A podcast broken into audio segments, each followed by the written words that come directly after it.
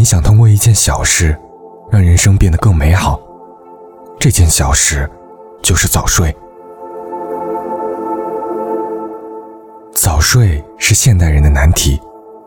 我朋友圈有个妖精变女王早睡群，里边是几个做媒体的朋友，晚上十点打卡上床，十一点关机睡觉，大家很认真的执行。一天晚上十二点多了。群里忽然有人说：“没睡的，出来聊五毛钱吧！”我不相信你们真睡了，一下子炸出好多人。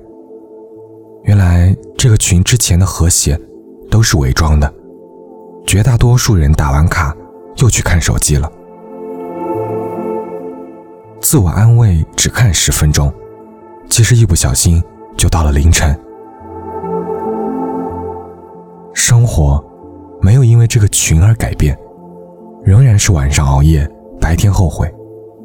如果熬夜学习、写作或者工作，也算黑眼圈有价值。可大多数时候，晚上熬夜做了什么，第二天根本没印象。如今这个早睡群已经很久没人说话了，可见在早睡这个难题面前，抱团取暖也没用。真正早睡的人：“你是怎么做到坚持早睡的？”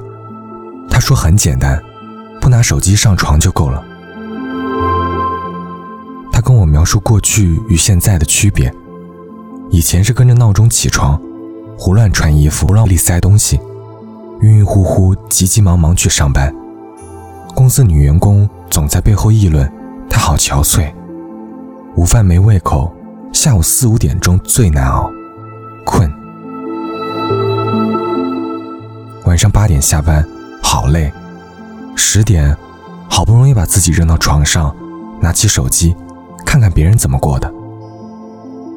回过神来，又是凌晨一点了。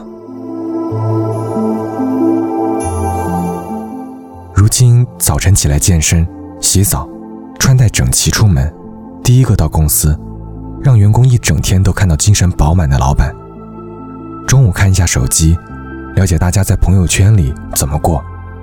晚上十点准时上床，看书，在平静自信中入睡。从创业到男神，他走了关键的一步，就是早睡早起，拉长了一天的时间，使工作生活更从容。熬夜不是因为有多少值得你晚睡的事，而是因为手机具有极强的谋杀时间能力。在快速收集资讯的过程中，我们的大脑被塞入了太多无用的待处理信息，停不下来。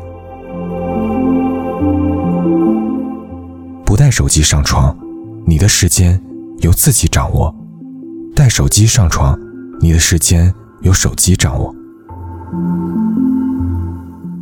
如果能从今天开始做到不带手机上床，你就赚到了自律和健康。